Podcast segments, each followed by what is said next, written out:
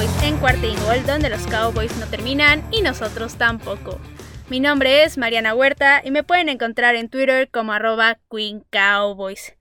Y empecemos de una vez con la única noticia rápida que tenemos el día de hoy, y es que el equipo contrató a Ben McDo como consultor, y él básicamente es ex head coach de los Giants, y la razón por la cual prácticamente lo contrataron es porque trabajó con Mike McCarthy en el pasado en Green Bay como entrenador de corebacks y básicamente lo va a estar ayudando, como dije, como consultor. Y esas fueron todas las noticias rápidas, como les dije, del día de hoy, así que vamos a empezar de una vez con el primer tema. Y es que conforme se va acercando el primero de junio, justo hoy, se van escuchando más y más rumores de los jugadores que podrían ser cambiados de equipo. Esto es básicamente por el impacto que tendrían en el tope salarial, porque impacta diferente pasando cierta fecha. Es por esto que los equipos se esperan y ya después hacen este tipo de cambios llegando a estas fechas.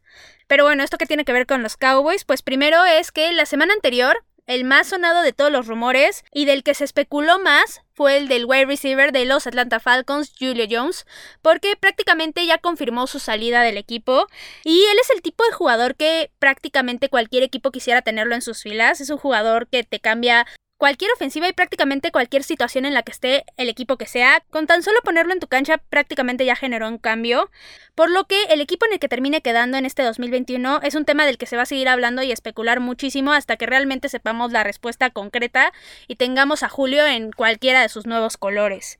Ahora, sí, Julio Jones ya dejó muy muy claro que su futuro no está con los Atlanta Falcons, pero ¿por qué esto es relevante con los Cowboys si ni siquiera es un jugador que esté en el equipo o que esté en algún rival divisional? Pues porque también ya dejó clarísimo que con los Cowboys tampoco va a estar su futuro, pero para que vean por qué les voy a decir las palabras exactas que él dijo y el contexto en el cual lo dijo porque creo que es bastante importante. Y pues fue que el pasado 24 de mayo en el programa estadounidense Undisputed con Shannon Sharp y Skip Bayless Shannon, que es justo el tío de Julia Jones, decidió marcarle a su sobrino cuando estaban al aire en el programa para tratar de aclarar todos estos rumores de que si iba a salir de Atlanta y que si iba a llegar a X o Y equipo. Y pues primero le preguntó si se quería quedar en Atlanta y él sin rodeos, sin ningún tipo de duda ni nada por el respecto, dijo que él ya estaba fuera de ahí, literalmente así lo dijo. Y con esto obviamente fue que se aclaró el rumor de que ya no iba a estar en Atlanta. Y después Shannon le preguntó que idealmente en dónde quisiera estar y respondió Julio que él quería estar donde pudiera ganar, a lo que Shannon le dijo que entonces su destino ideal no serían los Cowboys y básicamente Julio Jones le dio la razón por completo, dando a entender que ahí no iba a ganar y sí, dijo que no iba a estar con los Cowboys, entonces ya con esto ya también solucionó esa duda y pues así fue como ocurrió todo esto. Fue como les dije, en un programa en vivo, en un programa que ve mucha gente en Estados Unidos, es un programa muy famoso, y el hecho de que el jugador haya sido el que haya desmentido todo y que haya salido de su boca toda esta información, es la mejor fuente que puedes tener. No hay mejor fuente que literalmente escucharlo del jugador y ya con esto pues nos aclara muchísimas dudas, pero pues les voy a dar mi opinión. Y primero que nada, mucho se dijo de que Julio Jones no sabía que estaba al aire y que por eso dijo lo que dijo. Y yo creo que hay que ser bastante ingenuo para creer que en serio Julio no sabía que estaba al aire. O sea, primero el programa de su tío es muy famoso y seguramente sabe cuáles son los horarios del programa y en qué momento está al aire y en qué momento no. O sea, si te está hablando a la hora que es el programa, seguramente es porque lo está. Segundo, el cómo se desarrolló la llamada era obvio que era porque estaba al aire. Y tercero, la productora del programa, Jenny Taft, varias veces le preguntó a Shannon que si le había dicho que estaba en vivo, y en ningún momento Shannon se lo dijo como tal en la llamada, pero estás en altavoz y escuchas a Skip Bayless de fondo, o sea, Julio sí lo sabía desde mi punto de vista, no hay manera en que no lo supiera, y si en serio no lo sabía y aún así dijo lo que dijo, pues la verdad es que ahí el ingenuo sería Julio Jones. Pero bueno, para mí no fue así y para mí sí sabía que estaba en vivo. Y ahora, el por qué es relevante la pregunta específica de que si quería jugar en los Cowboys o no Julio Jones, fue porque hace unas dos semanas, más o menos, salió una foto a la luz de Julio Jones con un fan donde Julio traía puesto una sudadera de los Cowboys. Y esto obviamente levantó muchísima especulación de si prácticamente ya Julio era wide receiver del equipo y demás. Pero Punto número uno, que traigas una sudadera de un equipo no quiere decir que vayas a jugar ahí, e incluso ni siquiera quiere decir que le vayas al equipo. Mucha gente usa ropa sin fijarse en esas cosas y simplemente porque no sé, estaba bonita la sudadera o porque estaba muy cómoda y no creo que sea un motivo o razón para ya ponerlo en cierto equipo o no. Y pues ya con estas declaraciones dejó muy claro que es porque no iba a estar en los Cowboys y punto. Y es por esto que al final la pregunta sí era relevante. O sea, si estás viendo un jugador con cierta sudadera y está la especulación de que se podría ir a donde sea, pues obviamente le preguntas si ese es el equipo en el que va a quedar o en el que va a estar en la próxima temporada. Entonces, por esto es que Shannon hizo la pregunta correcta al preguntarle solamente y específicamente de los Cowboys. Ahora, pasándonos a las declaraciones de Julio Jones específicamente, era necesario literalmente decir que no quería estar en los Cowboys porque él cree que ahí no iba a ganar. La verdad no, no creo que haya necesidad de literalmente decir no quiero ir allá porque ahí no ganan o porque ahí yo no creo que vaya a ganar. El equipo sí pasó por una situación complicada de lesiones la temporada anterior y es por eso que las victorias no se dieron, mucho en gran parte por eso. Pero antes de que eso pasara, la ofensiva era una de las mejores en todo sentido y el squad de wide receivers del equipo sigue siendo uno de los mejores de la NFL. Entonces tampoco es que fuera a caer en el peor equipo de la liga, ni mucho menos. Creo que estaba muy lejano de esa situación. Y yo creo que al final con esas declaraciones se terminó cerrando una puerta y nada más. Yo no creo que en algún punto Jerry Jones lo llegue a considerar para formar parte de los Cowboys después de estas declaraciones. Y para Julio Jones, lo que le representa es una puerta cerrada de los 31 equipos que aún le quedaban disponibles. Ahora, por otro lado, más hablando de si yo considero que Julio Jones hubiera sido una buena adición para el equipo o no, es cierto que sí hubiera mejorado a la ofensiva, eso sin duda alguna es cierto, pero aún así para nada era necesario desde mi punto de vista. El equipo está perfectamente bien con Amari Cooper, Michael Gallup y CeeDee Lamb como sus wide receivers titulares, entre los otros que tienen como suplentes, y siguen en la conversación de ser uno de los mejores tríos de receptores de la liga. O sea, independientemente si está Julio Jones ahí, ya el trío de receptores es muy muy bueno, entonces por eso creo que no es necesario para nada que llegara a los Cowboys. Y por otro lado también, Julio Jones ha batallado con lesiones en su carrera, lo cual le pone un pero a pesar de que sea súper talentoso y sea súper hábil. Y yo personalmente sí prefiero un Michael Gallup sano toda temporada que a un Julio Jones que solamente va a jugar 10 partidos porque se terminó lesionando a la mitad. Entonces, ahí sí, desde mi punto de vista, yo no creo que Julio Jones hubiera sido la super adición y que hubiera sido súper necesaria. Entonces, realmente, yo no creo que sea muy importante que no quisiera jugar en los Cowboys y que simplemente haya desmentido este rumor.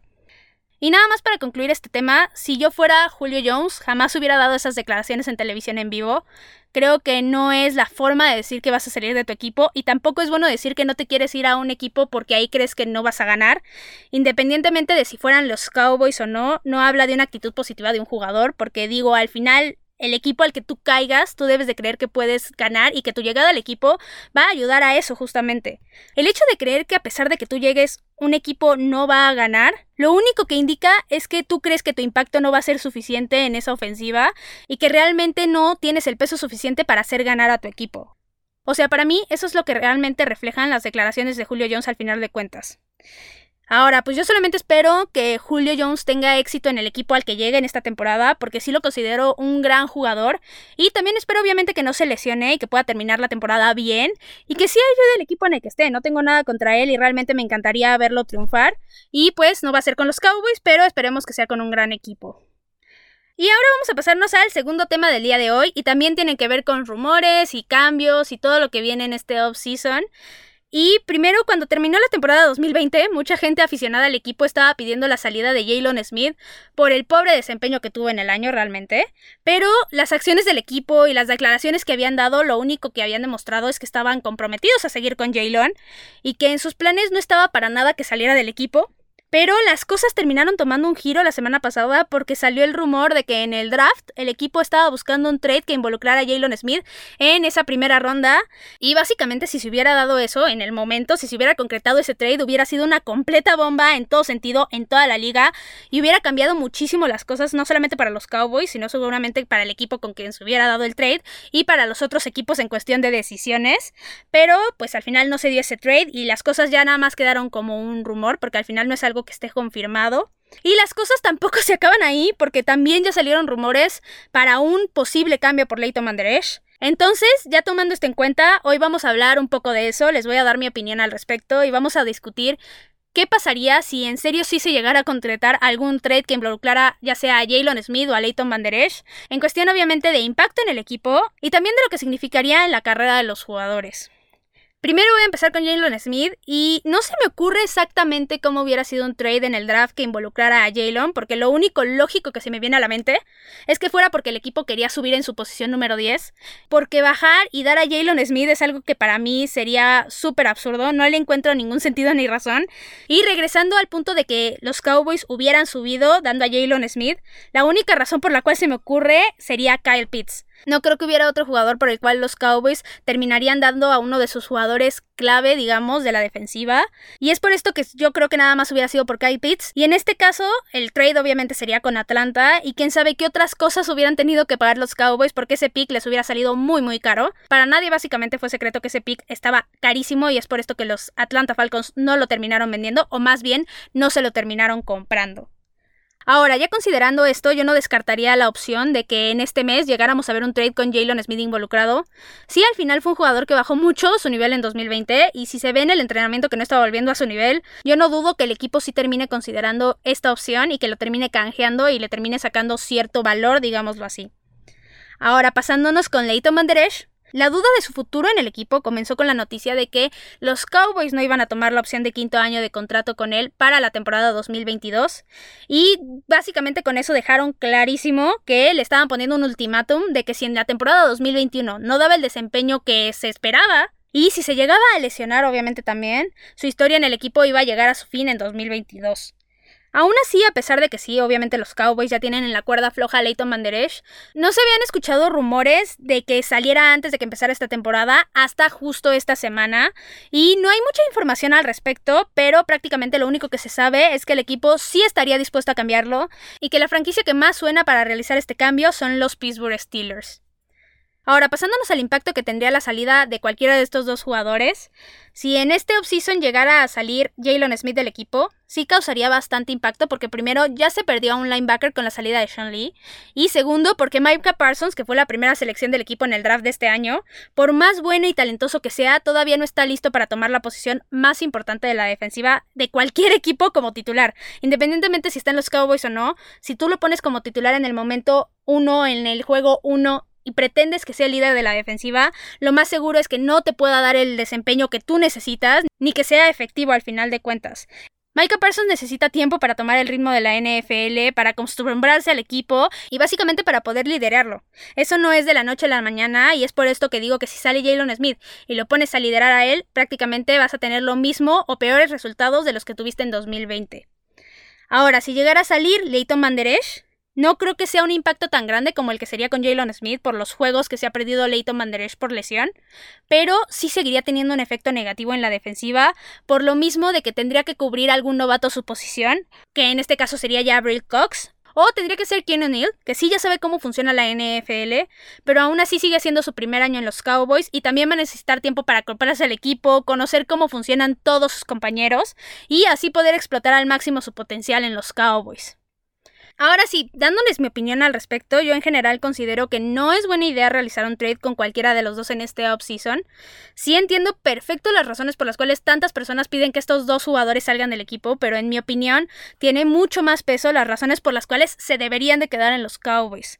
Ahora, empezando con Jalen Smith, yo soy fan de él desde el minuto uno que los Cowboys decidieron arriesgarse con él porque su historia realmente es única el ver cómo sufrió una lesión en su último partido de colegial tan fuerte y que pudiera recuperarse y volver a jugar a un nivel digno de la liga es de admirarse, y sí termina teniendo mucho peso en este tipo de decisiones.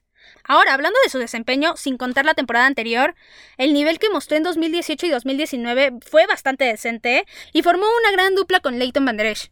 Ahora sí, lo que puso en duda su futuro en el equipo fue justo el 2020, que fue un año desastroso para la defensiva del equipo, y sí en particular para él, porque fue el peor año de toda su carrera, pero aún así yo sí voy a medio justificar este desempeño, porque desde mi punto de vista mucho tuvieron que ver las circunstancias alrededor de él, y primero, el hecho de que Leito Manderesh saliera lesionado desde el primer partido le afectó bastante, porque prácticamente ya estaba acostumbrado a tenerlo como su apoyo en las jugadas, y obviamente a la hora que tú quitas a Leito Manderesh de la ecuación, Jalen Smith prácticamente se quedó solo sin apoyo, porque tampoco estaba Sean Lee, que también estaba lesionado, y realmente no había alguien que pudiera suplir específicamente el papel de ellos dos en el campo. Ahora, el segundo punto por el cual yo creo que el desempeño de Jalen Smith bajó es Mike Nolan. Él afectó muchísimo el desempeño de prácticamente todos los defensivos en este año, exceptuando los novatos, lógicamente. Aquí todos tuvieron una baja de nivel que se notó en su producción en los partidos, y todo gracias a que estaban mal entrenados y que no había alguien que les dijera específicamente que estaban haciendo mal, ni cómo corregirlo, obviamente. Y el que yo creo es el tercer punto por el cual Jalen Smith bajó su nivel, es que tenía una clara falta de motivación era una falta de motivación bastante grande en los jugadores en general, sobre todo después de la lesión de Dak Prescott. Y yo sí, entiendo que fue un golpe muy duro que el líder de tu equipo quedara fuera por prácticamente todo lo que restaba de la temporada, que era bastante, y por una lesión tan fuerte. Pero aquí sí yo no voy a solapar a Jalen Smith porque él al ser el middle linebacker del equipo, yo sí esperaba que fuera el supuesto líder de la defensiva y el que iba a tomar la batuta y el que iba a alzar la voz y el que iba a tratar de motivar a todos sus compañeros a que dieran absolutamente todo a pesar de que la situación fuera muy complicada. Y Jalen Smith no logró esto para nada, en ningún momento se notó que fuera un líder y solo se notaba cómo seguía cometiendo errores una y otra vez conforme las semanas iban avanzando y esto para nada sirve para motivación para los demás jugadores. Entonces aquí sí falló rotundamente y esto sí no se lo voy a justificar para nada. Ahora, ¿Considero yo que el 2020 es razón suficiente para rendirse con Jalen Smith? No, para nada considero esto. Yo creo que él merece una segunda oportunidad para demostrar que vale el contrato que tiene y que puede ser ese líder que se espera en la defensiva. Sin embargo, si muestra el mismo desempeño o uno peor en la temporada 2021, ahí sí su salida del equipo muy probablemente me parezca la mejor opción y terminemos viéndolo fuera en 2022. Ahora, pasándonos a Leighton Manderesh, la situación aquí está bastante más complicada porque Leighton tiene en su contra las lesiones que ha tenido. Él solamente ha podido jugar todos los partidos de una de las tres temporadas que ha estado en los Cowboys, y eso sí le pone un pero bastante grande en su futuro en los Cowboys. Ahora, él en 2018, que fue su año de novato, fue un año fantástico para él y prácticamente ya se mostraba como el suplente de Sean Lee en todo el sentido de la palabra, en la cancha y fuera de ella. Pero todo básicamente se tornó oscuro en 2019, cuando solamente pudo jugar 9 de los 16 partidos por una lesión bastante complicada en el cuello que incluso puso en duda que pudiera seguir con su carrera. Y aquí es donde se empezaron a mostrar las dudas, pero aún así él pudo superar esta lesión. Y todo pintaba básicamente para que ahora sí en 2020 pudiera desquitar esos juegos que perdió en 2019 y que lo diera absolutamente todo. Pero lo único que pasó fue que se volvió a lesionar en el primer juego y solamente pudo estar en 10 de los 16 encuentros de la temporada anterior. Ahora, en lo personal, a mí me encanta el estilo de juego de Leighton Manderesh porque es muy similar al de Sean Lee y porque es un jugador muy efectivo en las tacleadas. Pero al final él es alguien que sabes que sí o sí se va a terminar perdiendo partidos en la temporada y yo no creo que eso valga la pena. Un equipo necesita que sus titulares estén en todo momento sanos para que puedan dar su mayor desempeño y no que te terminen dejando un hueco cada que alguna parte de sus cuerpos tiene alguna dolencia. Entonces, sí, yo creo que ese sí es un gran pero. Y si no se mantiene sano Leighton Manderesh en 2021, seguramente lo vamos a ver fuera del equipo en 2022. Ahora, ya que les dije yo mi opinión sobre ambos jugadores, les voy a decir si yo considero que los Cowboys deberían de buscar un trade con alguno de ellos. Y mi respuesta a esto sería un no con ambos jugadores. Sí considero importante que les hagan ver que este año deben de dar su máximo porque si no su historia en el equipo va a terminar. Pero de todas formas, para mí el hueco que dejarían ahorita en los Cowboys, si se van en este offseason, es mucho más grande que lo que podría aportar un trade involucrándolos. Ahorita Micah Parsons y Abril Cox van a necesitar mentores para su temporada de novatos, para tomar el ritmo justo de la NFL y para poder empezar a dar resultados lo más pronto posible. Y con la salida de Sean Lee, los mejores para esto son Jalen Smith y Leighton Manderesh. Entonces sí vale mucho más su estancia en el equipo que su salida de los Cowboys. Y nada más para concluir, vamos a seguir escuchando mucha especulación sobre este tema prácticamente todo el mes de junio seguramente, pero mi recomendación para ustedes es que tomen todo con cierto nivel de desconfianza porque mucho de eso, si no es que todo, no se va a cumplir y simplemente va a ser dicho para causar revuelo.